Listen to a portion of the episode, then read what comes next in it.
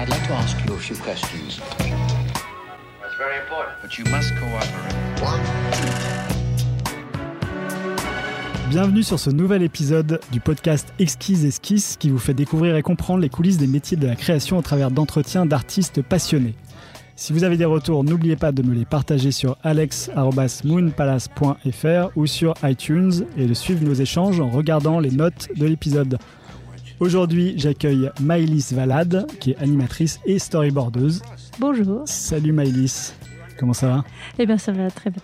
Merci de m'accueillir. Ben, merci à toi d'être venu. J'aimerais bien savoir comment tu as, tu t'es dit que tu allais faire de ton métier un métier euh, plutôt artistique, à base de dessin comme le storyboard et l'animation? Bah, c'est venu euh, assez vite en fait. Je vais dire comme la majorité des gens qui font du dessin, bah, j'ai commencé quand j'étais petite.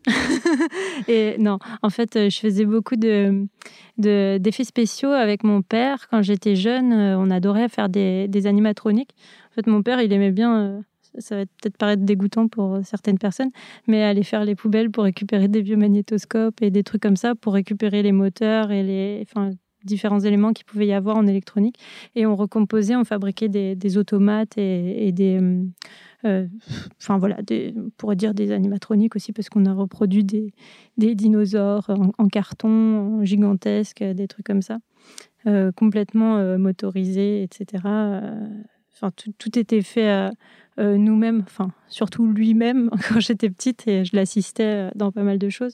Et euh, du coup, bah, c'était un premier pas euh, pour moi de l'animation, même si quand j'étais petite, je n'avais aucune idée de ce que c'était, même si je regardais des dessins animés comme tout le monde, le Club Dorothée, tous les films Disney, j'en passe, enfin bref, tous les trucs qu'on pouvait voir. C'est pas forcément ça qui t'a donné 90. envie de faire de Non. l'animation. hein? À l'époque, pas, particulièrement. Par contre, quand j'étais plus jeune, euh, c'est ce qui m'a vraiment euh, euh, heurté, bousculé et, et donné envie de, de faire des choses. C'est quand j'ai vu euh, des films comme Jurassic Park, euh, enfin quand je voyais les, les dinosaures. euh, les- Qui correspondait aux animatroniques que tu faisais. bah, c'est ça, ça c'était. Il y a toujours eu un truc dans le réalisme des éléments et euh, partir de rien et arriver à donner vie à quelque chose. euh, J'arrivais pas encore à me le formuler euh, comme ça, mais c'était c'était juste tellement sidérant. Je me disais, mais j'aimerais arriver à faire ça. C'est fou. Comment ils font Comment euh, comment c'est possible Ça n'existe pas et là ça existe. Et c'est enfin bon bref, ça a commencé comme ça. Et puis la BD, tout ça, c'est des trucs qui me qui me parlaient plus à l'époque, la science-fiction. euh, enfin voilà, sous, sous, sous toutes ses formes, BD ou autre, mais euh, beaucoup BD aussi. Et j'avais fait un petit concours d'Angoulême euh, à l'époque aussi, où j'avais eu un écurie d'or régional, des machins comme ça. Mais j'étais pas, j'étais pas non plus euh, hyper forte à, l'époque hein, encore. Et, euh, et du coup, euh, voilà, de fil en aiguille, ça s'est peaufiné, ça s'est dessiné. Je suis allée en, en école d'art et, et puis j'ai découvert l'animation, vraiment le milieu de l'animation et tout ce qui allait avec. Et en fait, j'avais fait une école de- d'art graphique, euh, de pub, après le, le lycée qui était déjà un lycée d'art appliqué, où j'arri- j'arrivais pas à me décider sur ce que je voulais faire en art appliqué, parce que j'avais j'avais tenté des, des écoles, euh, enfin comme Olivier de Serres, en, en matériaux de synthèse, euh, euh, des trucs de design automobile, euh, En ça me de passionnait. synthèse. Ouais, ouais, bah, je, je voulais vraiment faire cette section. Et puis, euh, Suite à ce que tu faisais en animatronics, du coup. c'est ça. Parce qu'en ouais, fait, ouais. le prototypage, les choses comme ça, c'est ça qui t'intéressait le, le plus, j'imagine. Bah exactement, j'avais envie d'arriver à le faire. Encore une fois, je me... c'était un truc un peu titanesque. Et puis, c'est- des fois, c'est aussi le fait de se dire, putain, je suis, je suis une fille. Et c'est des milieux où il n'y a, pas, y a pas, pas beaucoup de filles. On se dit, ça, c'est un défi, j'aimerais j'aimerais bien y arriver. C'est c'est- c'est pas normal. Pourquoi il n'y a pas de nana en plus? Et donc, tu as cherché une école qui faisait des animatronics? Ça- Enfin, je sais pas si ça existe en France. Ben, ça n'existe pas beaucoup. Je sais que j'avais regardé sur le, le truc de Stan Winston Studio et euh, à ILM, enfin le un truc. studio euh, qui très connu là- là-dedans. Ouais, voilà, et qui fabriquait des marionnettes euh, bah, très connues de, de Jurassic Park ou d'autres euh, films. Enfin, il y a- d'autres studios comme Phil Tippett euh, compagnie ou je sais plus quoi. Enfin, je, je sais plus comment ça, ça- ça s'appelait, mais en gros, j'avais, enfin, en majorité de, de- de- pour postuler là-bas, en tout cas, il fallait être euh, ingénieur forain, des trucs comme ça, enfin, des trucs assez Ah oui, pointus. Ça m'a très vite découragée et j'ai fait. euh, en fait, je n'étais pas une, une, très grande matheuse, même plutôt une cancre à l'école. J'avais envie de beaucoup de dessiner et de m'acharner à, à, travailler de mes mains. Et du coup, j'ai, je ne me voyais pas non plus être plongée dans, dans un univers. il fallait que je puisse arriver à faire les choses à mon niveau. Je sais pas, voilà. et pas forcément par équipe, tu voulais dire, avec des grosses équipes euh, qui réfléchissent ensemble à. Ben ça, ça peut être vachement intéressant. Ça, c'est ce que j'ai découvert après, en animation quand on j'ai eu toute une phase dans mes études d'art et juste après où j'ai peut-être une petite phase égocentrique ou je sais pas quoi mais où tu as très envie d'arriver à faire les choses par toi-même. Du coup euh, tu te dis euh, ouais bah je suis juste fait pour euh, faire un film toute seule avoir machin faire mes trucs et puis voilà. Et en fait non j'ai beaucoup appris à travailler en équipe notamment grâce à l'animation. Et en fait je me suis rendu compte que c'était l'inverse et qu'on s'apportait tous énormément de choses et euh, que cette émulation et ce partage et cette valeur ajoutée que chacun euh, s'apporte justement euh, ça, ça, ça, fait ça augmente en fait les chances de de, de, de comment dire de de, de, propulsion, enfin tu vois, d'un film ou d'un. Le fameux tout seul on va plus vite, ensemble on va plus loin. Ah bah c'est exactement ça. Ouais. Non mais c'est ça. Et, donc ça, euh, quand tu dis que tu as fait une école d'animation, c'était les Gobelins, c'est ça après ton école de pub ou euh... Euh, Oui, c'est ça. J'ai, du coup, c'est théâtre graphique. Du coup, on a fait de la pub, plein de trucs. Mais ouais, principalement de la pub. D'ailleurs, à un moment donné, on nous a dit, enfin, on avait une des heures d'illustration et de dessin nu ou des trucs comme ça. Mais très vite, ils, nous ont, ils ont vu qu'on était une classe, en plus à l'époque, qui tendait vers le dessin et avait très envie de bosser dans l'anime ou ces choses-là. Euh, Pourquoi euh, c'était la classe qui voulait ça? C'était l'émulation de, des bah, gens qui étaient dans cette classe Oui, il y avait une émulation artistique et je pense que tristement, mais dans beaucoup de... Enfin, en tout cas, c'est ce que j'ai vu, moi, à mon époque. Beaucoup de gens qui rentraient dans des écoles comme Penningen, euh, euh, bah, l'EPSA, c'était une école d'art graphique publique, en plus, euh, non payante. Enfin, avec des concours de dessin d'entrée. c'est que des gens qui dessinaient, qui aimaient dessiner, qui avaient un truc avec le dessin en tout cas. Et du coup, qui, s'ils pouvaient tendre vers une carrière dans ce genre-là, euh, ou euh, justement de, motion graphisme ou de je, ne sais pas qu'est-ce qu'on pourrait enfin mais en tout cas un truc avec l'animation euh, l'image quelque chose de créatif. Et, et, en fait quand tu te retrouves à essayer de faire des, des, des logos et tout enfin c'est pas c'est pas forcément le truc qu'on attend un peu déçu et frustré quoi. Ouais enfin moi personnellement en tout cas, ça m'a fait un, un, état de choc à ce moment-là, surtout quand on nous a dit comme la classe était assez créative à ce moment-là, on nous a dit non là c'est fini, on va arrêter le dessin, l'illustration et tout parce que vous, vous vous focalisez pas assez sur le sur le concept, euh, sur le machin. Il va falloir, euh, enfin bon bref, euh, faire abstraction de tous ces trucs là pour pour vous concentrer sur sur des messages importants, enfin impactants pour la publicité tout ça. Donc ah oui pour de la communication pure et pas forcément du concept pour des courts métrages, machin, penser tout un moi, ça m'a fait choc. J'ai fait, bah non, je, je veux pas. Et alors, qu'est-ce que tu as fait après? Eh ben, en fait, euh, moi, juste avant, j'avais fait un bêta appliqué. Donc, j'avais pas eu le droit de. Euh, au lycée. Ah, c'est un brevet technicien à ah appliquer. Et euh, j'avais beaucoup de matières artistiques. C'est les meilleures années de ma vie. Quoi. Parce qu'il y avait des, des, des cours d'anatomie. On avait 8 heures par semaine. On avait des, des cours de céramique 5 heures par semaine. Tapisserie, machin. Enfin, des vraiment beaucoup de matières artistiques euh, différentes, beaucoup de perspectives aussi, d'architecture. Et on est devenu euh, vite assez pointu dans pas mal de trucs et on pouvait, euh, à la fin de ce cursus, se diriger vers des, souvent des DMA ou des, ou des, des BTS qui continuaient dans ces branches assez naturellement. C'est pour ça que j'ai tenté plein d'écoles en fait. Mais les gobelins et l'animation, du coup, le truc, c'était le truc de dessin parfait ou enfin tout le monde se dit de toute façon avant d'entrer dans cette école si, si, si je veux faire de des films, de l'animation, du dessin, de, la BD ou quoi, ok, c'est l'école où il faut aller. Enfin, à l'époque, c'était comme ça en tout cas. Il y avait peut-être moins d'écoles. il y avait euh, des écoles purement illustration comme euh, Emile Cole, des choses comme ça, mais qui formaient pas forcément à l'animation. C'est ça. Bah moi en plus c'est une école, je ne pouvais pas me le permettre parce que c'est une école Ah oui, privée euh, très chère. ouais. Moi, je viens d'un milieu euh, très, enfin, qui gagne pas grand-chose. Du coup, euh, rien que les, les 1500 euros que j'avais à payer à l'é- à l'é- à l'époque pour, pour les gobelins, c'était, le bout du monde. Alors, je sais pas comment ils font maintenant, mais euh, Et tu t'es préparé longtemps pour les gobelins ou c'était c'est venu naturellement euh? Ah, ça a été la panique. Parce qu'en fait, j'ai, du coup, pour pouvoir entrer au gobelin, on m'a dit que comme j'avais pas le droit de passer le concours, j'avais même pas le droit d'essayer parce que j'avais fait un BTR appliqué et que j'avais pas euh, l'intitulé bac, même si c'était niveau bac. Euh, avant, ils laissaient faire, euh, enfin, ils laissaient passer les BT, mais moi, je suis arrivée une année où c'était fini. Donc, ils ont dit, il faut que vous validiez un, un diplôme supérieur. Donc, j'ai dit, bon, bah, en attendant, je vais faire euh, n'importe quel truc. Mais c'est là que j'ai cherché dans tous les sens, matériaux de synthèse, voilà, tout ça. Ah oui. Et, euh, et du coup, je ne savais pas sur quoi me poser. J'avais fait tester euh, Estienne en illustration aussi, des trucs comme ça. Et puis. T'as euh, testé d'y rentrer ou C'est ça, ouais, ouais. Les arts déco, euh, enfin Ouais. plein de choses, euh, ça, ça me parlait pas mal.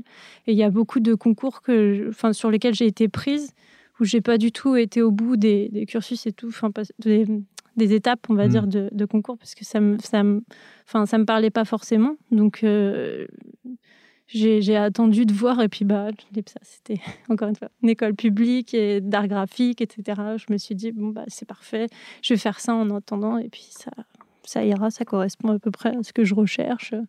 Donc, euh, Donc ton but c'était les gobelins et t'as dû faire l'EPSA pour euh, pouvoir exactement. postuler Donc, aux euh, gobelins. Voilà. Et donc, j'ai bah, j'ai préparé en, pendant les trois ans de cursus euh, de l'EPSA.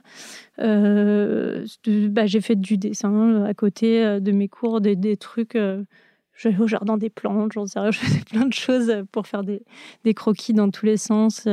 Et puis j'ai constitué mon dossier principalement sur ma dernière année et en même temps je passais mon diplôme à l'EPSA. Du coup c'était très compliqué parce que bah, j'avais l'impression que c'était la première fois que je pouvais passer le concours des Gobelins. Et en même temps, il fallait que, il fallait que, que, que j'ai mon diplôme. Parce que si je validais pas mon diplôme, je- même si j'avais le concours des Gobelins, je ne pourrais pas y aller. Quoi. Donc, euh, donc euh, j'ai dû goupiller un peu tout ça d'un coup. C'était. Un peu hard. Voilà. Mais ça a été. Ouais. Donc tu l'as tu l'as reçu tu l'as réussi du premier coup. Oui, c'est ça. Ouais. Bah, c'est pas mal. C'était- intense mais euh, Ouais. les deux, c'est parfait. Et qu'est-ce que tu en as retenu des gobelins? Eh ben, que c'est une grande école de, de, réputation déjà. Euh, on est beaucoup on beaucoup suivi, on est beaucoup euh, porté aussi euh, par euh, par l'aura qu'elle qu'elle possède. On a eu des, des très bons intervenants. On a eu enfin l'occasion d'y faire des films, de, de pouvoir un peu prouver ce qu'on ce qu'on pouvait. enfin voilà, Ok. faire, faire euh, voilà le max. euh, Tu as trouvé ce que tu cherchais. voilà, j'ai ai trouvé ce que je cherchais et en même temps, j'aurais voulu. euh, j'ai eu des petites frustrations sur d'autres points, sur le côté expérimental et sur le côté euh, faire soi-même certains trucs. bon, voilà. Tout n'était pas parfait, mais en tout cas, ça a été une école qui forcément me permet d'avoir un super boulot et tout ce qui s'ensuit. Donc, Bah, et parlons de euh, ton travail du coup après. C'est euh, il est lié directement aux gens que tu as rencontrés au Gobelin ou est-ce que tu as dû faire des recherches euh, longues et fastidieuses avant de trouver Et- ton travail de rêve? Ben non, en fait, euh, c'est venu euh, assez vite parce qu'on a déjà eu la chance de- d'obtenir euh, le Grand Prix euh, de d'Annecy pour notre film de fin d'études. On a eu le cristal euh, de film étudiant. Je sais pas si on dit comme ça, mais euh, ouais. Et euh, du coup, ben, on a été, pff, quand on est étudiant des Gobelins, on se fait remarquer. Enfin, comme je disais, elle a une aura cette école et du coup, Ouais, euh, bien sûr. ouais. euh, pff, Puis après, tu si en plus tu fais un film qui ouais. fonctionne, après on te, on te dit ah salut. Et ce court métrage, c'était lequel? C'était The Lighthouse Keeper. Night Sleeper. Et, et voilà, du coup, bah, j'ai, au, fur, au fur et à mesure de, de mon cursus aussi, comme on fait des stages, qu'on connaît les, les, les, bah, les promotions euh, supérieures, enfin en année, et euh, on échange beaucoup, et ça, ça, ça devient très vite une petite famille. Et du coup, ben, j'ai, moi, on m'a, très vite appelé euh, sur tel ou tel projet pour faire euh, des choses. euh, au début, c'est toujours un petit peu chaotique. Quand on sort d'école, déjà, on accuse le coup euh, de, des études et puis du film de fin d'études qui est très épuisant. Moi, je sais que j'ai eu un petite, une petite zone, une zone morte après, mais dont j'ai, enfin, J'en ai eu besoin. Ça s'appelle des vacances. mais j'arrivais pas vraiment à me reposer. Ces espèces de sueurs et de trucs. et, après, ça va. Depuis que tu es sorti des Gobelins, tu as fait d'autres formations parce que j'ai vu qu'il y avait des films de la poudrière. Euh. Alors non, j'étais intervenante là-bas. Euh, ah euh, j'ai aidé Reza Riahi surtout, puis un, un, un, ami et collègue à moi qui, euh, qui lui faisait euh, est rentré à la poudrière peu de temps après que je sois sortie des Gobelins, si je dis pas de bêtises, je sais plus trop. Mais euh, voilà, je l'ai aidé sur ses films. Que tu connaissais d'avant alors? Des Gobelins ou... Ouais, je, que j'ai connu en même temps que j'étais aux Gobelins, c'est ça, à peu près. Et depuis, on a une collaboration. Enfin, on se, consulte mutuellement sur les, sur les projets. Euh, sur les... J'ai enfin, un lien particulier avec les, personnes de la poudrière parce qu'on a des profils euh, ou des, sensibilités euh, assez communes sur, sur, enfin, sur le côté scénaristique, sur la réalisation, etc. Ouais, c'est très axé réalisation et concept, justement, puisque on en parlait, mais pas axé communication, là, pour le coup. C'est ça, ouais, ouais. Et c'est quoi ton quotidien aujourd'hui? Ben. Enfin, t'es intermittente, c'est ça Oui, c'est ça. Je suis intermittente du spectacle. Euh, là, actuellement, par exemple, je suis storyboardeuse sur euh, un long métrage, Calamity Jane. Euh, enfin, Calamity, une enfance de Martha Jane Canary, pour dire le, vrai titre, de, de Rémi Chaillet. Je travaille en, j'ai beaucoup de chance d'ailleurs pour ça, en collectif étroit avec, avec Rémi et Liane Shaw, qui est aussi le directeur d'anime sur le film. Euh, tu les as rencontrés comment d'ailleurs tu, Par les différentes euh, rencontres que tu as fait au fil des, dernières années? Alors ouais, c'est vraiment des, bouches à oreille à chaque fois. On a... c'est horrible, hein, mais c'est beaucoup du copinage. Mais euh, bah, bouche à oreille, c'est pas exactement du copinage, c'est aussi du, oui, du talent ça. et du. C'est ça. Il faut, faut, arriver à l'admettre à chaque fois. ah bon, c'est vrai. ok. Et ouais, non, du coup, moi à l'époque, je travaillais sur Le Petit Prince en, storyboard. Euh, je venais de terminer. Et euh, Mathieu, euh, un ami à moi qui travaillait à Sacre Bleu Productions, euh, travaillait juste à côté de Rémi Chaillet. Et Rémi Chaillet euh, lui, enfin, lui disait qu'il était en panique parce qu'il cherchait un border, un bon border, euh, machin, pour, pour son film. Parce que là, ça faisait deux ans qu'il, ou un an, je sais plus, mais qu'il travaillait sur son board tout seul et que ça ne marchait pas. Il fallait refaire le truc. Et du coup, c'était un travail un peu titanesque, un gros chantier. Donc il demandait à Mathieu s'il connaissait des gens. Il avait un petit peu proposé à Mathieu, mais Mathieu n'en avait jamais fait à l'époque, donc il ne sentait pas trop. Et il m'a dit bah, Je sais, et tout, machin, euh, il y a Maïlis, il euh, faut que tu la rencontres et tout ça. Et en fait, ça a commencé comme ça. Et puis après, j'ai parlé de Liane Show à, Rémi et de fil en aiguille, euh, voilà, tous les copains ah, sont venus s'ajouter à la liste. et, non, c'est super parce que du coup, bah, comme ça, Rémi a trouvé son directeur d'anime idéal. et puis après, il y a, y a eu Ben euh, Massoubre, enfin Benjamin Massoubre, le monteur aussi, euh, Patricio, dont j'ai parlé à, à, Rémi aussi, qui est un décorateur hors pair, euh, enfin un coloriste et enfin c'est un peintre plein air en fait à, à, la base si on devait vraiment le décrire et il a trouvé des, des méthodes hallucinantes pour, pour faire les décors de nos films. Du coup, c'est, ça reste une, un noyau euh, dur euh, de travail avec une émulation et une écoute euh, mutuelle permanente et, avec des forces de proposition de tout le monde, des, trucs. je ne sais pas si j'aime bien ce terme, force de proposition, mais en tout cas, chacun apporte vraiment sa pierre à l'édifice et il y a un vrai travail d'équipe, un beau travail d'équipe. Bah, super. Euh, avant de continuer, est-ce que tu as un artiste fondateur ou euh, quelqu'un qui t'a vraiment inspiré, qui t'a fait dire, euh, voilà, je veux faire ce que, ce que cet homme ou cette femme fait? Ça, c'est hyper compliqué. Euh, parce qu'en fait, je crois qu'on est bourré de, de, plein de personnes au fil de notre vie. Euh, enfin, on se dit ça à chaque bien fois. Sûr. Et en plus, si je cite un truc, ça va être méga kitsch parce que ça remonte à mon enfance et que c'était pas du tout. Euh, Pourquoi pas? Mais il y a, bah, il y a Frazetta, euh, Boris Valero, euh, des, des, peintres hyper réalistes. Où quand je regarde maintenant, ça, ça, me fait mal aux yeux. Hyper réaliste, mais des, peintres qui font des, des choses assez fantastiques. C'est ça, c'est toujours un peu dans une espèce de SF. Euh, enfin, Giger, Moebius. ouais. C'est des gens que tu as essayé de copier pour arriver à te forger ton propre style ou c'est juste des. Boris Valero, euh, ouais, je, tiens à préciser que j'étais petite, j'avais 8-9 ans.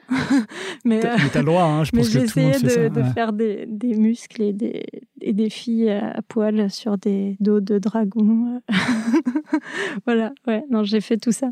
Et, et j'ai beaucoup été fascinée par la photographie en noir et blanc, des trucs qui n'ont rien à voir en fait. Koudelka, euh, Henri Cartier-Bresson, euh, des, puis des, des, grands cinéastes aussi enfin, très tôt, j'ai été fascinée par Kubrick. Euh, euh, mes camarades à l'époque connaissaient pas trop, du coup, parler de ça, c'était pas forcément des trucs. Euh, c'est plus tard, quand j'ai été dans, dans le cinéma, etc., que je me suis rendu compte que c'était c'était pas n'importe qui, ah c'était plutôt important et tout. Mais, mais quand j'étais plus petite, parce que j'étais vraiment petite à l'époque, mon, père me montrait plein de films depuis toute jeune. Du coup, je. voilà. Il y avait des trucs qui ressortaient plus que d'autres. voilà. Très bien. Euh, parlons de ton, film euh, de fin d'études, du coup, The Lighthouse euh, Keeper. comment ça se passe de travailler en équipe comme ça? Toi, tu avais quel rôle sur ce court métrage qu'on peut voir en ligne? Pour ça, plus facile à regarder. Eh ben, c'est travail d'équipe comme ça, c'était compliqué parce que du coup, enfin compliqué. Non, ça s'était quand même bien passé sur une majorité du, de la production, du, enfin de la production. C'était pas une production, c'était à l'école. mais euh, mais euh, oui, du coup, on était tous à, égal euh, en tant que réalisateur dessus. Et effectivement, voilà, chacun devait trouver un peu sa place. Et j'ai toujours eu un, petit peu un profil polyvalent à faire plusieurs choses. Et, et du coup, j'ai fait bah, tous les décors du film à ce moment-là. Euh, bah, toutes les couleurs, les machins. Enfin, là, c'était une astuce euh, en rétroéclairage, etc. Je faisais des prises de vue de mes décors euh, pour les incruster au film. D'où la lumière qui sort du film. La, lumière du phare, elle, est, assez naturelle. Donc, il y a, en fait, il y a une, texture hyper particulière dans ce, ce film, justement. Mm. Donc, ça vient de ça. Bah, ça vient de ça, ouais. Et c'était compliqué aussi à travailler. Je sais pas si c'est la meilleure méthode qui soit, en tout cas pour être efficace, machin, mais en tout cas pour la, la beauté du résultat, euh, moi, la, la, prise de vue d'un dessin, le, bidouillage entre différentes textures, etc., euh, me, me, conduit toujours à, à, être fasciné, à avoir quelque chose de, de spontané, naturel, enfin, qui ne fait pas surtravailler ou, ou voilà. Parce que c'était dessiné à la main, c'est sur des feuilles euh, de papier. Eh ben, non. alors, non, non. alors euh, à la base, je faisais, par exemple pour le décor, euh, le dessin à la main au trait, comme n'importe qui dessinerait. Le... Je le scannais. sur Photoshop, je, je, je, prenais plein de textures différentes, des trucs de rouille, de, de, de plein d'éléments de bois, de, de, ça peut même être d'autres trucs, mais en fait, euh, voilà, je les calais euh, comme, euh, enfin, au ressenti, mais dans le décor pour que ça corresponde à peu près à l'espace voulu et, et, aux matières voulues dans l'espace. Et puis, une fois tout ça assemblé sur mon dessin et correspondant exactement aux formes que j'ai dessinées, je, mettais une passe d'ombre, enfin, je modelais l'ombre en dessin dessus, enfin, au stylet. Et puis ensuite, euh, je m'imprimais ça euh, sur une feuille euh, A4 parce que je crois que j'avais pas mieux à l'époque. Et puis là, je faisais prenais une espèce de, de petit banc de titre en fait. c'est une plaque de verre. Je mettais une lampe en dessous et, j'avais mon appareil photo au-dessus. Et puis je shootais le, le truc pour que ça c'est dû prendre pas mal de temps. ouais, parce que surtout après, pour c'est des choses auxquelles on pense pas tout de suite quand on est étudiant, quand on fait ce genre de trucs et qu'on bidule, parce que là, c'est en image fixe.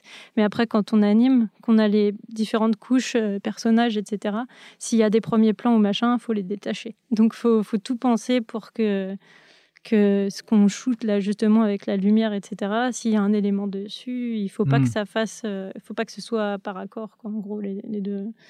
Donc euh, voilà.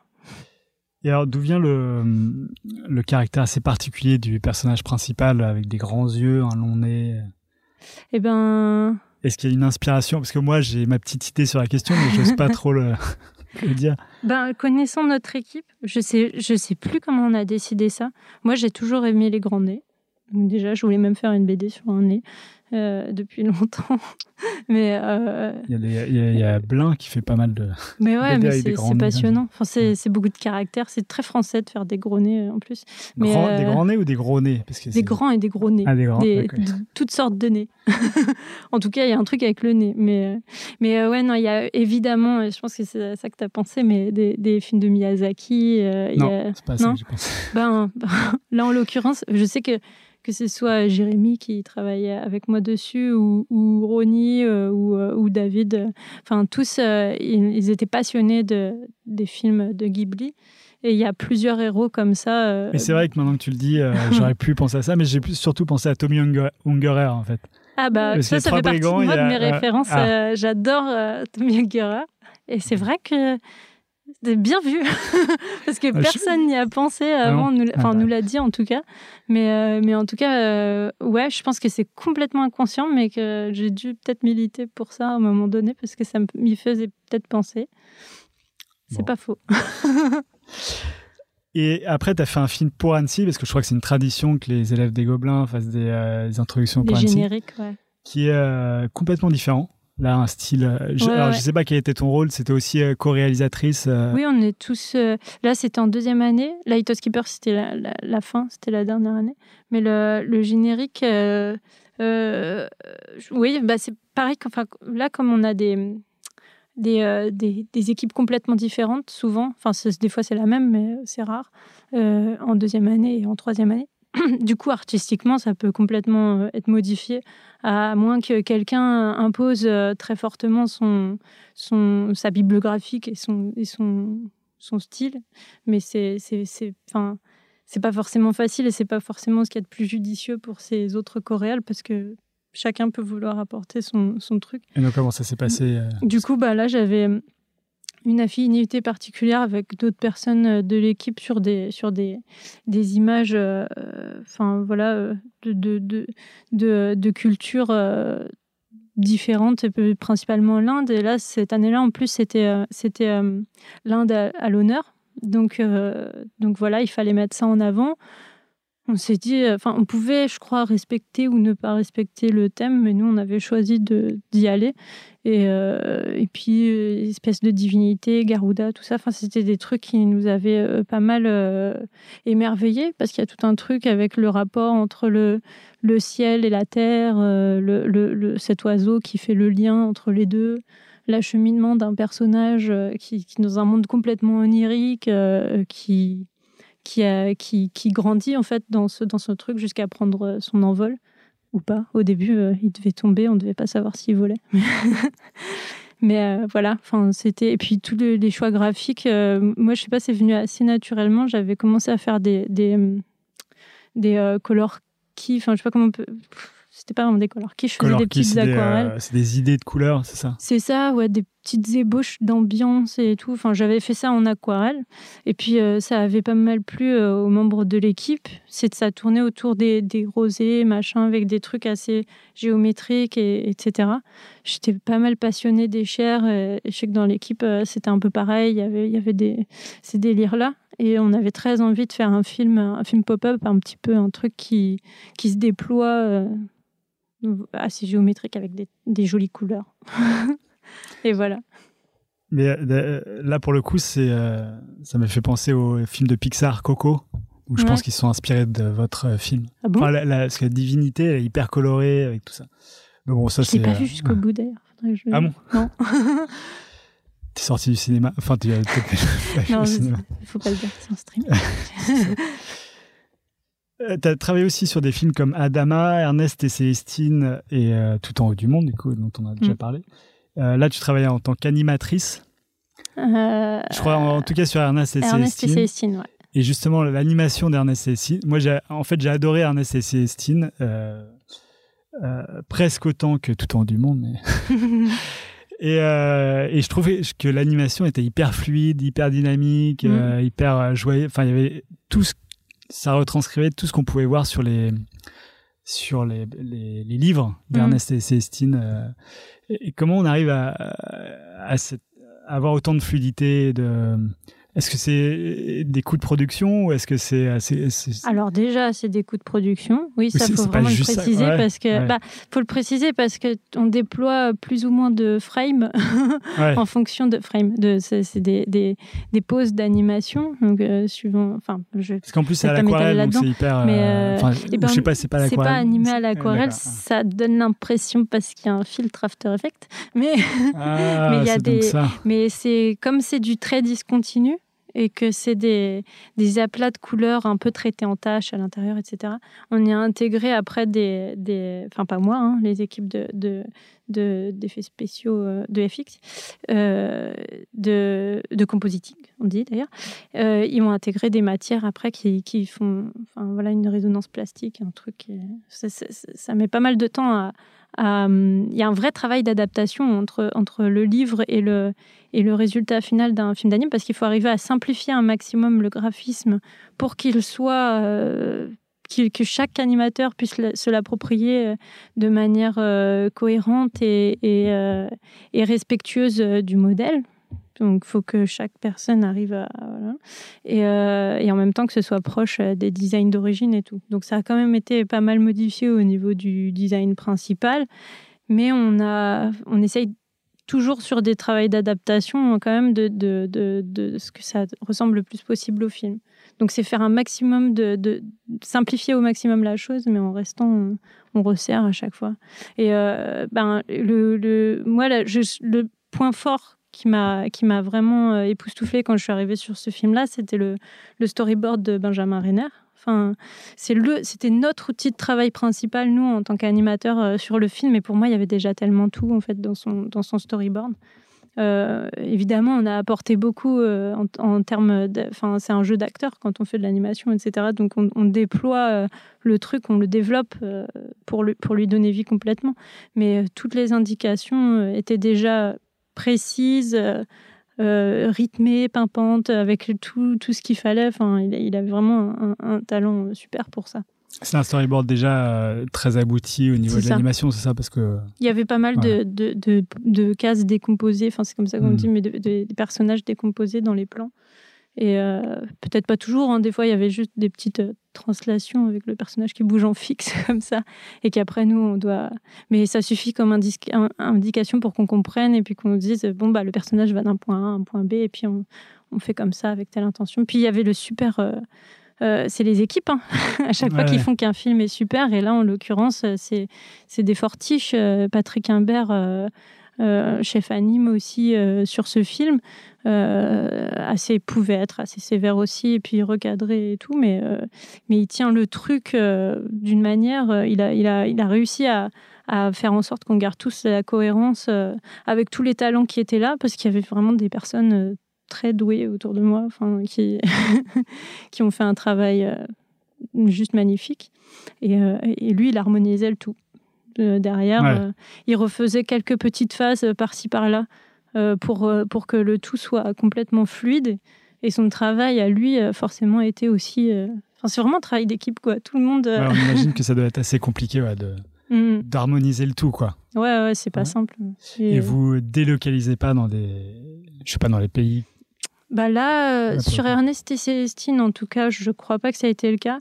Sur des films comme euh, Adama, euh, enfin là, je vais dire de ce que je sais, mais je, je sais que c'était des, des coproductions avec Pipangai à La Réunion ou au Luxembourg, ou ou je sais pas. Enfin, c'est souvent les, des, des, des coproductions qu'on a, nous par exemple, aussi sur Tout en haut du monde ou Calamity. euh, avec le Danemark, euh, avec euh, en France avec Angoulême, deux minutes Angoulême, peut-être Pipangai. euh, Il y a, il y a Hmm. le Luxembourg, je pense pas. Parce que je sais que Rémi, lui, il tient à ce que euh, garder une main sur. Enfin, oui, garder il une veut main, pas en tout cas que ça sorte ouais. euh, de l'Europe. C'est après c'est trop euh, trop disloqué, trop peu de chances d'avoir un film justement bien cohérent et avec une qualité euh, d'image. c'est très dur de tenir une qualité d'image euh, bah, quand on est obligé de se disperser dans tous les sens, c'est normal, c'est forcément moins cohérent. Alors, je sais que tu fais des courts enfin que tu essaies de faire des courts métrages. Hmm. Comment comment on monte un court métrage et comment on arrive jusqu'au bout? Parce que je crois que hmm. le dernier que tu as essayé de faire c'était compliqué. Oui, bah, ça, ça arrive. C'est pas simple. Surtout quand on travaille euh, à temps plein, souvent sur des, des choses à côté, enfin des, longs métrages, euh, comme c'est mon cas.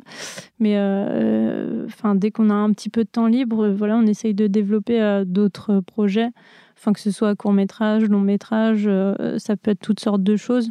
Et euh, oui, effectivement, du coup, j'avais un, court métrage en particulier euh, parce qu'il y a d'autres choses que je fais à côté pour moi. Parce j'ai vu plusieurs courts métrages sur ton, ton, site qui ne sont pas visibles. Oui, on peut pas les lire. C'est ça, bah, ils sont qui sont toujours en cours. ah oui. ça continue ou, Genre des, des fois je laisse un petit peu de côté. Euthanasie, cache-cache, tout ça, ils sont en cours. Ouais, ouais. C'est des trucs.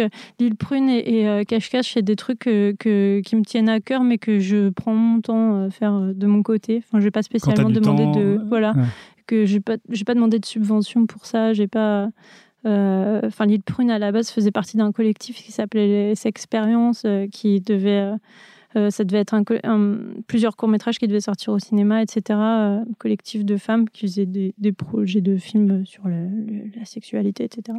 Et puis qui, en fait, s'est un peu cassé la figure mais ça, c'était sous sa forme euh, long métrage en fait. Euh, du coup, euh, moi je trouvais ça très dommage et j'ai toujours en tête là de, de, le, de, l'avancer, de le terminer. en tout cas pour moi parce que c'était ça m'a beaucoup parlé mais ça urge pas, je sais pas. mais en tout cas, ouais, pour Itanesi, là, c'était autre chose parce que quand on veut faire un court métrage dans de bonnes conditions, on essaye de d'avoir des subventions, des aides pour pouvoir le faire, pour pouvoir payer quelqu'un pour nous aider au son, par exemple, euh, payer un ami qui peut venir nous aider à, à, bah, à travailler sur le film. les subventions ne te, servent pas à te payer toi, elles bah, servent surtout à, t'aider. Elles peuvent m'aider à me payer moi, parce que dans le sens où bah, j'ai quand même des heures de travail et tout dessus, donc ça peut... Ça peut Enfin, normalement, pour être réglo, il faudrait que ça fonctionne comme ça, mais bon, c'est que ça fonctionne pas toujours comme ça. Mais, euh, mais en tout cas, euh, voilà, bah là, on a fait le, chemin, on va dire, dit classique, où on a, on a déposé, alors que c'était un projet très atypique et, périlleux. Et, et, assez ambitieux, puisque c'était de la stop motion et que c'était environ 20 minutes à la base. Et, euh, et du coup, on a eu les deux premières aides du CNC, et puis à la troisième, il y a eu un couac euh, parce que, parce que le, enfin, au scénario, ça n'allait pas bien, qu'il y avait des, choses à retravailler euh, pour, pour raccourcir le fil, pour le. enfin, puis. Il faut être d'accord avec le CNC des fois. Mais, euh, mais, mais bon, on avait eu des retours d'arguments qui correspondaient pas tout à fait à notre désir euh, sur le film, enfin hmm. de ce qu'on voulait en faire. Et du coup là, on s'est dit euh, mince, là ça, ça va coincer parce que c'est pas du tout ce vers quoi on voulait tendre et on n'avait pas envie de transformer le, film pour que ça devienne euh, quelque chose de donc, donc voilà, ça aurait dû continuer. Il y a eu un gros stand-by dessus et puis d'autres soucis voilà, personnels. Mais euh, alors, il y a un autre euh, court métrage que tu as commencé en première année euh, des Gobelins. Ouais. qui, je sais, L'Ermite. Oui. Voilà. Ouais, ouais. Qui est un film que j'ai vu récemment. et que j'ai trouvé hyper fort en fait en, l'état et et tu dis que tu veux continuer ce film est-ce que c'est un de tes projets pour pour le futur? ben, en fait bah, c'était un, hommage à mon père parce que c'était cette année-là j'avais perdu euh, mon papa. Et, euh, et, en fait il y a beaucoup à dire en fait, de la vie de mon père et de tout ce enfin, je vous ai parlé un peu de mon, mon passif euh, animatronique chercher dans les poubelles tout ça. mais mon, père était un, espèce de de savant fou mais un peu comment dire il, il, était aussi euh, déclaré handicapé social à 85, 90% même. Et euh, il était agoraphobe, paranoïaque. Enfin, il y avait plein de trucs un peu qui faisaient qu'on était, quand je le voyais, on était enfermé chez lui, etc. Euh, et, il vivait dans son art, il vivait dans son, dans son, dans son univers et il m'a transmis beaucoup de choses à ce niveau-là. Et il y, a, y a un roman à faire dessus. Mais, mais voilà, un jour, j'aimerais vraiment arriver. J'avais une idée de film en stop mo d'ailleurs. Je choisis à stop mo parce que c'est complètement en relation avec ce qu'on faisait à l'époque. Et je sais que ça l'aurait passionné plus que tout. Je pense que s'il avait été sur un plateau avec moi en train de, de bouger les petits trucs, il aurait été comme un fou. Et euh, voilà. Ouais, parce que l'ermite, en fait, c'est un, le, ça, ça, parle surtout, c'est comme un au-revoir euh, à ton père, j'ai l'impression. Tu, tu, tu l'imagines de l'autre côté euh, et il te voit de son côté te voir toi. Mm. Et du coup, ce que tu as envie de faire comme film, c'est pas la continuité de ce, de ce court métrage, mais plutôt un, un, truc plus long sur la question. Quoi. Ouais, autre chose. Ouais ça, ça peut s'inscrire dans le même genre de, de, de pas, pas d'onirisme, mais de parce que c'est un peu sombre quand même. Euh. c'est un peu sombre. Dans la, dans la même, dans la même touche, ça, ça, pourrait être comme ça, mais j'avais, j'avais eu d'autres idées. Enfin, j'avais eu deux autres idées assez, assez, assez précises là-dessus, mais il fallait le temps de digérer un peu que les années, euh, le côté artistique euh, c'est ouais. Ben, moi, je vais parler de la question du style parce que sur, ce, sur l'ermite, justement, c'est assez noir, assez sombre, l'animation est, pas fluide, justement, mm. contrairement à Ernest et Travailler sur les timbres poste. ah oui, c'est en plus, c'est en tout petit. Euh, ouais, c'était du ouais, 7 cm sur 5, un truc comme ça. Euh, c'était en, en, tout petit. En fait, on avait un exercice d'animation limité avec euh, Serge Elissalde à l'époque, à l'école. Et c'était en une semaine, on devait faire euh, deux minutes de film. Enfin, le truc, on se dirait, waouh, c'est titanesque, parce que pour prendre deux minutes, en général, il nous faut six mois. Et, et c'est ce qu'on a fait pour le générique d'Annecy, d'ailleurs. Mais là, du coup, il faut faire très vite. C'est un exercice génial parce qu'en fait, on s'aperçoit qu'on se concentre exclusivement sur notre sur notre ressenti, mais pas que. Enfin, on fait vite une ébauche de, storyboard de ce vers qu'on veut aller, on va à l'essentiel, etc. Puis on pond quelque chose de, spontané, et puis souvent il en ressort des choses très belles. Eh ben, comme, euh, comme ce court métrage, par exemple. C'est gentil. Et alors, est-ce que euh, est-ce que c'est important de trouver un style à soi? Parce que le, ton, le sien il change assez euh, d'un court métrage à l'autre. Enfin, pas mm. d'ailleurs, on retrouve toujours des traces à chaque fois, mais mm. euh, là c'était en noir et blanc au crayon. Après, tu es passé à la couleur avec des aplats, même sur tes illustrations euh, à toi. Ouais, ouais. C'est ce qui est très compliqué chez moi et que les, enfin, je me prends souvent des, critiques entre guillemets par rapport à ça. Des critiques de, de, qui? Bah de, ça peut être de diverses personnes. Des gens avec qui tu travailles ou plutôt des gens extérieurs bah, Que euh, ce soit dans le milieu de la, peinture euh, euh, ou dans le milieu de... Comme je fréquente plusieurs milieux très différents, souvent on se demande mais qu'est-ce que tu fais? Enfin c'est quoi ton, truc principal? Je dis bah non mais en fait je fais plein de choses et je m'ennuie très vite si je fais qu'un seul truc. Et en fait moi enfin c'est c'est ce qui fait que je, je, suis moi et que je fais ce que je fais c'est que je j'ai plusieurs manières de m'exprimer. Et en fait, j'aime beaucoup, euh, je n'aime pas m'imposer un style, je trouve que ça me, ça me restreint énormément dans ce que je fais. J'aime énormément trouver un style approprié à, à une intention, à, à un projet. Euh, je trouve qu'il y a une essence à chaque, à chaque projet, à chaque... Euh, enfin ouais à chaque contexte mmh. et je trouve qu'il y a un truc à trouver je, je, je trouverais ça dommage que je de, de répercuter d'avoir toujours la même imagerie voilà. T'as pas peur qu'on reconnaisse pas euh, ton film à toi parmi. Euh, je sais pas mm. si, tu fais 10 films. Euh, ouais, ouais. T'as pas peur que si les 10 films soient différents, on, on reconnaisse pas ta patte Non, au contraire, ça m'amuserait. je me dirais. Enfin, en fait, en général, on, on peut faire des critiques sur le, sur le, le graphisme, mais en général, ce qu'on me dit, les personnes avec qui j'ai bossé là en long métrage, etc., je suis très reconnaissable au niveau de la mise en scène on arrive à, reconnaître vraiment la, la patte euh, dans, le découpage et dans la composition de mes images, il paraît. Carrément. Donc, euh, c'est, voilà, on m'utilise souvent pour ça aussi. je, suis, je suis un outil, un outil sympa pour ça. J'essaierai d'y prêter attention euh, la prochaine fois que je verrai un film. Je me dis, tiens. Peut-être. Est-ce que tu as eu des échecs? Et comment tu les gères? On a tous des échecs pour se construire. Mais euh, non, des échecs, bah, le, là, euh, le plus dur dernièrement, ça a été le, projet d'Itanésie.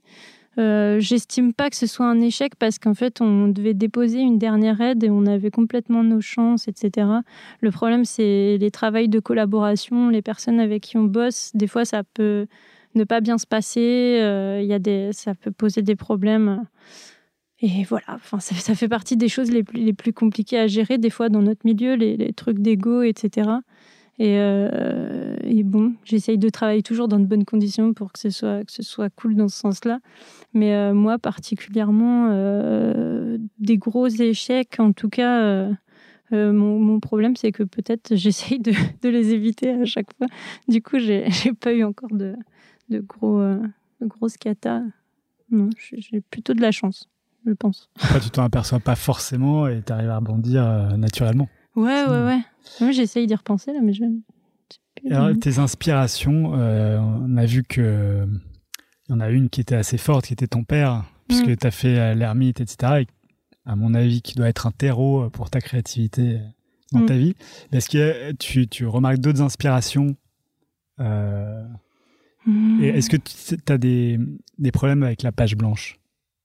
Euh, je crois qu'on a tous un problème avec la page blanche en créativité. Euh, moi, peut-être, euh, je dois faire partie de ceux qui ont le plus de problèmes avec ça. Ah bon? Je, je, procrastine beaucoup. Je, je, c'est le fameux terme de notre milieu aussi. Mais en plus, quand on travaille dans l'animation, comme ça demande beaucoup de recul avant de sauter, euh, bah, du coup, j'ai tendance à reculer beaucoup, beaucoup, beaucoup. Et des fois, je peux sauter euh, assez loin après, mais ça peut prendre du temps. Il faut, faut, accepter que ça prenne du temps. Quoi. Là, on parle de la construction de tes courts-métrages. Mmh. D'accord. Et du ouais, coup, ouais. tu écris les scénarios, euh, tu, vas, tu fais le storyboard ou tu procrastines le scénario? Ben, je euh, écrire euh, le, le, scénario, je le fais euh, mis à l'écrit, mis à l'image. Euh, je, je, travaille pas mal au ressenti sur pas mal de, de choses. J'écris d'ailleurs aussi à côté, mais sur des trucs qui n'ont rien à voir avec court métrage, etc. Et, tu vas voir avec quoi? Bah, Des livres, des notes? L'écrit, ouais, ouais, des petits. Des choses que tu as envie de publier un jour ou pas du tout? Ouais, ouais, des, des euh, oui, non. Euh, enfin, j'en sais rien. En fait, je, je verrai plus tard. J'y pense pas trop, mais. mais euh... T'as envie de sortir des livres? Ou, enfin, je non. sais, enfin que ce soit pour enfants, que ce soit des livres illustrés. Ouais, faut pouvoir se sentir légitime. Parce que je sais que tu fais plein d'autres choses. Ouais, je, ouais, tu fais plein d'autres choses à côté. Parce que ouais, sur ton site, tu te déclares plasticienne. Ouais, ouais. Bah, en fait, c'est pour regrouper parce que je peux pas décrire en fait tous ouais. les trucs euh, que je fais. Et euh, au moins ça ça, ça, c'est un mot poubelle. Je fous tout dedans et je... mais euh... j'en ai vu d'autres dans la com il s'appelle visual designer un truc ouais, qui bah, c'est très vaste voilà. Donc comme quoi. Mais euh, ouais non c'est du moment que je peux euh, continuer à m'exprimer euh, sur différents médiums quand j'ai besoin de le faire et sinon, j'aime énormément le boulot en équipe. Alors pour le moment, ça me convient. Et, et puis, je commence à avoir des, des, des projets un peu de long métrage, etc. aussi dans les pattes. Du coup, je, je, je, j'y réfléchis. Je... voilà. Et t'imagines monter un long métrage? Parce que pour l'instant, tu essaies de montrer court métrage. Ouais, que, ouais. Hein mais, mais j'essaye pas particulièrement euh, court métrage en fait. Je sais que, j'ai eu des, des, petites euh, aventures par rapport à ça, mais je sais pas si c'est ce qui me correspond le mieux. Euh, je, je, je m'exprime beaucoup euh, ben, en long métrage parce que c'est ce sur quoi j'ai bossé depuis le début. Et plus ça va et plus j'ai mes aises avec ça en fait. Je, je, ça me fait plus peur en fait. À l'époque, quand j'ai commencé, ça me paraissait être un travail monstrueux, titanesque de tenir tout ça euh, d'un bout à l'autre. Et en fait, euh, je vois comment ça se passe, que tant au niveau de, la production, hum, des, financements, de, je sais que c'est fastidieux, je sais que c'est un travail long, etc. Et, euh, mais sur la partie artistique, sur, sur les équipes, sur tout ça, j'ai un recul plus important aujourd'hui et qui, enfin, qui, voilà, ça me fait plus peur en tout cas. Je commence à y penser. ça, après, le long métrage, court métrage, c'est plus des outils de, pour mm. véhiculer une idée. Hein, c'est ça. Ouais. Mm. Ça correspond aussi des fois à un moment donné, et puis des fois on peut ne plus le sentir. Enfin, ouais. Ça dépend. tu peux attaquer un court métrage et puis finalement te dire ah bah ça serait mieux en long parce que je, je pourrais pas faire tenir tout ce que j'ai. C'est ça. Ouais. Puis ouais. Quand on pense en long métrage, là justement, ça fait partie de, de mon expérience que j'ai maintenant, mais penser à des espaces restreints, pas trop de personnages, des choses qui à l'image vont pas être trop coûteuses parce que tout ça faut en prendre compte. En fait, ça fait partie du, du même s'il faut pas non plus trop se restreindre pour, pour nos histoires, etc. Ça fait ça fait partie de la faisabilité des, des films. Du coup, euh, c'est ton c'est ta responsabilité en tant que storyboardeuse. Ouais, de euh, faire ça, en oui. sorte qu'après l'animation, ce soit pas une. Complètement, euh, la débandade. Parce que quand on se rend compte au final qu'on a 15 personnages par plan et puis, je sais pas, des animaux, des machins et tout, c'est c'est très compliqué. Ça, ça se budgète, tout ça, c'est des trucs. euh, bon, bah là, c'est plus 3000 euros, là, c'est plus 10 000, là, c'est plus. Ah, on est complètement hors budget, il y a deux ans de plus de taf à faire. Non, on peut pas, on peut pas se permettre ça. Du coup, euh, je- je- j'ai vraiment l'habitude maintenant, surtout sur les longs métrages français, euh, à petit budget euh, sur lesquels je travaille. euh, Enfin, notamment un homme est mort, par exemple, on avait que un million deux, quelque chose comme ça. C'est vraiment rien pour faire un long métrage. Euh, et, euh, et là, enfin, on va à l'essentiel. Il faut montrer euh, dans le plan des choses où il faut être malin dans la mise en scène, montrer peu de choses, montrer Mhm. beaucoup de trucs fixes, des endroits qui bougent aux endroits où c'est le plus important. Donc voilà. court métrage qui est visible en ce moment, mais quand le podcast sera diffusé, il ne sera plus disponible sur Arte Ouais. en replay. Jusqu'au euh, 16 juillet. et du coup, j'ai vu le film et effectivement, euh, on voit que c'est pas la même production que Ernest et Célestine. Ah non, non, rien Ouais. à voir. Et Enfin, c'était un, film pu, qui mais- était financé par Arte pour Arte ou c'est un film qui était destiné à, à diffuser au cinéma? Je sais pas si. Non, non, non, c'était vraiment pour Arte à la base, mais le film a tellement bien mar- marché à la sortie là en salle, etc. Enfin, en salle, euh, j'allais dire en projection, euh, des projections internes qu'il y a eu, que ce soit festival ou autre, que la question s'est posée. Euh, Enfin, j'en ai parlé en tout cas avec les producteurs. Je pense pas que je puisse en dire davantage, mais en tout cas, il y a des, des sorties cinéma qui ont été prévues, euh, il me semble, après ça. Et la sortie DVD à la rentrée prochaine, euh, dans tous les cas. Mais, euh, mais oui. Mais à la base, c'était pas prévu comme ça. Comment est-ce que tu te vois euh, quand tu auras 80 ans? Enfin, quand si tu regardes ta vie, qu'est-ce que que tu aimerais y 80 ans? voir Ouais. je, je sais pas. 90 si tu veux, Hmm. 120. Oula. Pareil que l'homme qui vivra 1000 ans est déjà né. J'ai entendu ça. Bah, je sais pas sur quelle planète il va être. Mais, mais, ouais. euh, en tout cas, euh, à cet âge-là, euh, si j'ai encore toute ma tête, euh, Enfin, c'est pas tant comment tu seras à cet âge-là, mais comment est-ce que tu Ma aimerais vie qui aura été, ouais, ouais. ben, j'espère en tout cas que je me serais écoutée euh, sur, sur, sur mes choix artistiques, que j'aurais été toujours en accord avec, avec ce que je pense, euh, même politiquement ou autre, enfin, que, que je ne me serais pas trahie euh, sur, sur, euh, sur, sur mes engagements dans, dans ma tête. Tu choisis, Et, tu choisis tes films en fonction de ça, d'ailleurs? Beaucoup, ouais. Parce qu'on a parlé d'un homme est mort, qui est un film quand même militant. Oui, oui, ouais. Est-ce Même que si je crois qu'ils aiment pas trop le dire, mais quand même ça se voit. moi, je, peux- je- je peux le dire à leur place si- Mm. s'ils veulent. Et donc, tu choisis tes films en, fonction- de ça. On t'envoie le, scé- le scénario ou je sais pas, et on te dit est-ce que tu as envie de travailler sur mon film? Ah oui, complètement. Ouais, ça se passe comme ça à chaque fois et je scrute, je vois et ça peut ça peut être sous plein de formes différentes parce que là ça se voit direct que c'est quelque chose de militant, mais ça parle de manifestation, d'un homme tué en manifestation, etc. Et tout ce qui se passe avec les syndicats. Enfin bon, bref, c'est ça se voit. Mais il y a d'autres films où ça se voit pas forcément. Des films pour enfants où il y a des messages, euh, des messages euh, très importants philosophiquement. Je parle pas de morale euh, euh, lourdingue, hein. je parle de vraiment de messages philosophiques qui amènent les gosses à se poser des questions sur certains sujets. euh. Ça fait partie des choses que j'aimerais véhiculer dans, dans des longs métrages que j'espère faire dans le futur, mais, euh, mais, euh, mais pouvoir parler aux petits de, choses graves comme la, différence, le, le- je sais pas, beaucoup de choses, la, violence sur, sur les, classes populaires, des, choses qui peuvent passer par tellement de choses, montrées de tellement de manières différentes et qui peuvent complètement être montrées sous le regard d'un enfant, enfin au niveau d'un enfant en tout cas. Et, je sais qu'il y a des films. Moi, Le Petit Prince, par exemple, euh, quand j'ai eu le scénario et que j'ai été sidérée par, euh, par le message de ce film, enfin, c'était assez fou.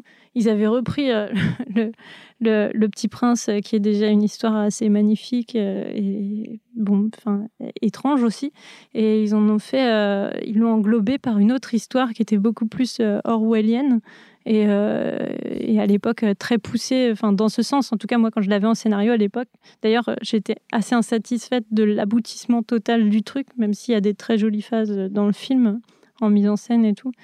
Mais, mais en tout cas, à l'écrit, euh, je crois que c'était Irina qui s'appelait, je ne connais plus son, son, nom, la scénariste, mais, mais en tout cas, euh, c'était, c'était, assez sidérant. Je me suis dit, ouais, ce film-là, je, veux le faire principalement pour ça. Parce que c'était, ça décrit quelque chose de, du monde moderne. Ça fait une critique sur le, le côté euh, de, de, vouloir toujours tout épurer, tout machin. pourquoi? Donc à 80 ans, tu aimerais quand même voir que tu as, fait, as, réalisé des films Mhm. sur les sujets assez militants. Eh ben ouais. Ou, en tout cas, même si j'ai pas réalisé de film, parce que je sais pas si j'espère que ça arrivera, mais euh, mais euh, en tout cas que j'ai travaillé sur des projets euh, dans de bonnes conditions. comme ça, je, serai une, vieille dame épanouie. Et eh ben voilà, enfin que ce soit en adéquation avec tout ce que je pensais. Est-ce que tu sais pourquoi euh, tu as, autant besoin de créer? Pourquoi tu as, choisi ce métier euh? Est-ce que c'est pour que ton œuvre te survive? Est-ce que c'est euh, parce que tu as envie de véhiculer des messages Donc on a une mmh. idée euh, dans ce que tu viens de dire? Quand j'étais plus jeune et mégalo de, à l'école, Ouais, ça devait être pour ça. T'as un moteur de, euh, je dois prouver, euh, je suis, enfin voilà, je veux me montrer, je veux de la reconnaissance et je machin. Euh, et puis en grandissant, plus du tout. J'ai plus, j'ai plus trop ce truc-là, mais par contre, maintenant, la, chose vitale qui me, qui me booste, c'est, les messages qu'on peut faire passer à travers les films.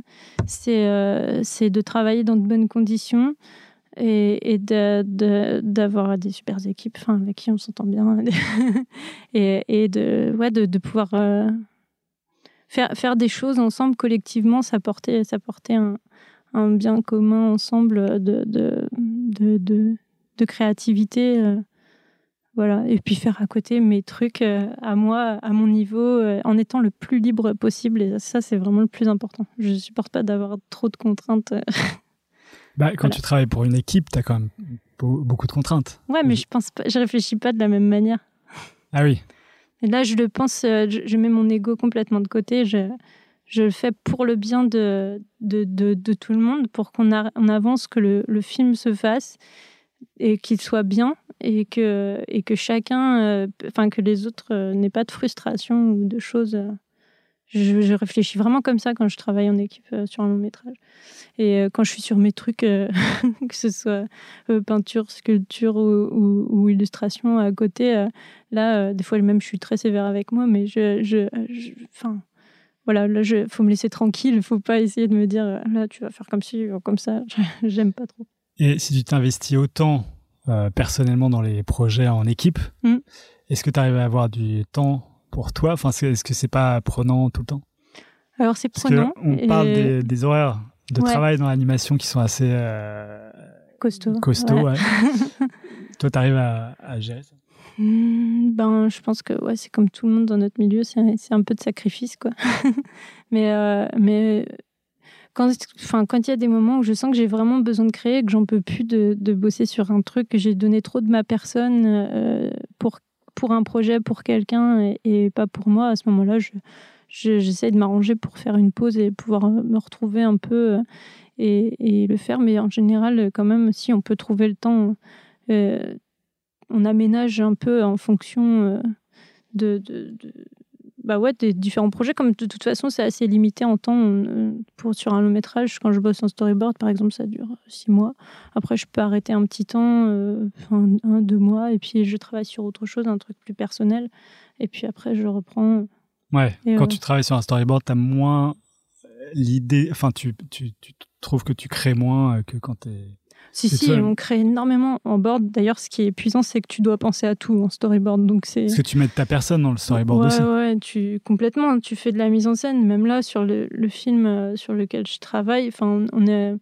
On, des, fois, on réécrit des, des, des choses. On, on, a, on a, enfin, on a ce travail un petit peu euh, de, de, de co-auteur, euh, voilà. Enfin, on, on, a, on, booste pour avoir un maximum d'idées, pour en plus euh, pouvoir sauver euh, la, situation quand on a des grosses impasses euh, scénaristiques ou au montage dans l'animatique. Et là, faut d'un coup pouvoir ressouder le tout et, et rendre, rendre le truc cohérent.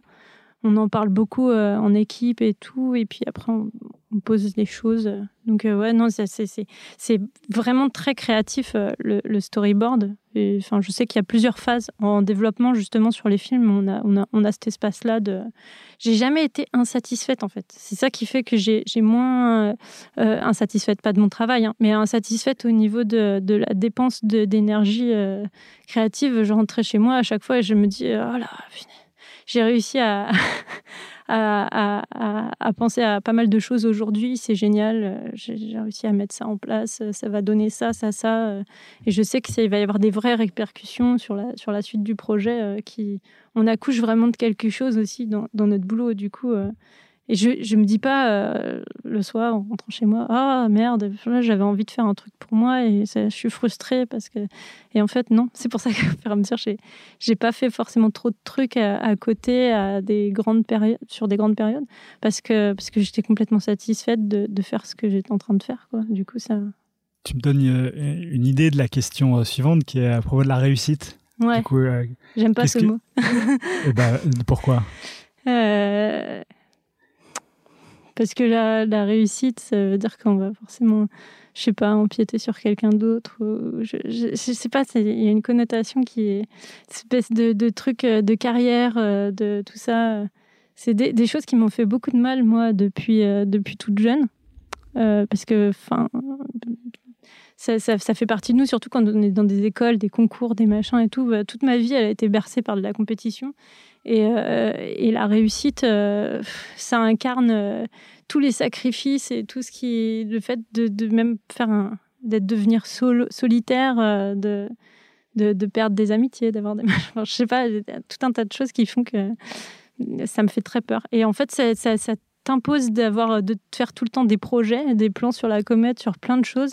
Et je trouve que c'est ce qui peut bloquer le plus la créativité la, plus, la plus pure, la plus spontanée, qui peut t'amener à faire des projets sincères, honnêtes, qui, qui, qui ont un vrai sens. Euh, je sais pas, c'est mon point de vue, encore une fois. Hein, mais, J'adore ta réponse, mais, elle, peut être, euh, ça peut être une réussite tout à fait personnelle, sans ouais, voilà. penser au reste du monde. Ouais, bah, en, en soi, je peux me dire, bah là, ce que je fais, c'est une réussite. Enfin, déjà d'arriver à. Je sais qu'il y a plein de gens qui aimeraient euh, arriver à faire ce que je fais, par exemple euh, du storyboard sur du long métrage. Je sais que pour des amis, euh, c'est le cas aussi, mettons en décor ou en couleur. Je sais qu'il y a plein de gens qui Moi, j'adorerais savoir, bah, savoir faire ce que tu fais. en tout cas, voilà, c'est des. Enfin, j'estime que c'est déjà une réussite en soi, ouais, s'il fallait mettre un mot dessus. Euh, donc c'est pour ça que je te disais, je hmm. suis satisfaite et tout de ça, c'est cool. Je, je, ouais, je suis pas frustrée. On arrive à la fin de cette émission et euh, ma question, de, enfin ma dernière question, c'est toujours, euh, est-ce que tu as un film ou un livre, ou enfin un objet culturel qui t'a marqué ces derniers temps? Bah oui, bah, tiens, justement, là, euh, je viens de terminer les livres de d'Édouard Louis. Euh, c'est très politique. Enfin, c'est très politique. Tu connais ou pas? Non. tu vois pas? C'est c'est euh, un, un, un, jeune homme enfin, gay, Édouard Louis, qui a, qui a grandi en, dans enfin voilà, un milieu très pauvre euh, à la campagne. Et, et il a fait un livre, le dernier que j'ai lu, c'est Qui a tué mon père, et euh, où il explique euh, le, enfin que la, la, défaite d'un corps, la détérioration d'un corps, sur, enfin, de, de, de, personnes plutôt pauvres, etc accuse le coup de l'histoire politique en fait euh, de, de, son pays ou de et en fait euh, de son, son, père se fait broyer le dos dans, dans son travail etc et, euh, et il raconte comment comment ça comment c'est arrivé qui sont les responsables finalement de, de, de ce qui est arrivé à son père et comment voilà. je trouve que c'est très bien expliqué. C'est sa propre histoire accompagnée de l'histoire de son père, alors. C'est ça, voilà. Et enfin, lui, dans sa position, en plus, il parlait, il parlait beaucoup de la, de la, de la masculinité euh, à l'école pour pouvoir euh, s'affirmer en tant que personne et en tant que mec euh, dans, les milieux dans les milieux défavorisés. Il faut en imposer, il faut montrer de la force, il faut surtout pas montrer que tu es faible, il faut surtout pas être faillot à l'école, il faut surtout pas être machin. Et en fait, il explique tout ça dans son, dans son bouquin et c'est des choses. Enfin, j'ai vécu aussi depuis petite pas mal de choses comme ça et, euh, ça m'a vraiment parlé. Ça m'a beaucoup bousculé. C'est les, ouais, ça rejoint trucs, euh, ce, dont tu, ce que tu disais à propos de la réussite. Ouais. À l'instant, ouais. Ah ouais, L'idée bah de compétition, tout ça, ouais. Bah ouais, puis quand on parle des assistés, des fédérants, des machins et tout, enfin c'est alors que c'est des personnes qui ont, qui ont, enfin dans, dans leurs déterminants euh, sociaux, pas pu avoir accès à à telle ou telle étude parce que, parce que voilà, ils viennent de milieux défavorisés et que forcément, on y a très difficilement accès. Et moi, je sais que enfin, c'est pareil, je viens d'un milieu assez similaire et le fait de faire du dessin, moi, ça m'a extirpé de, de, de, tout ça. Ça m'a, ça m'a sauvé. Enfin, ça me fait toujours un peu trembler la voix, mais enfin, c'est vrai, c'est, ça, ça, ça sauve. C'est, c'est pas tout le monde qui a cette chance-là. Ouais. Bah écoute, merci beaucoup pour cette fin qui est euh, très touchante. Et je te souhaite plein de chance enfin, et de courage pour tes prochains courts-métrages. Merci beaucoup. J'espère que j'aurai l'occasion de les regarder bientôt. Ben, j'espère aussi. merci à toi. Merci.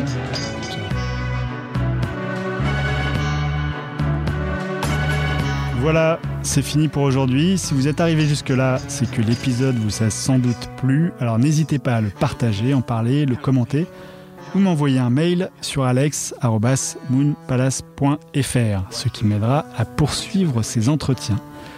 Merci et à dans deux semaines pour un nouvel épisode. Ciao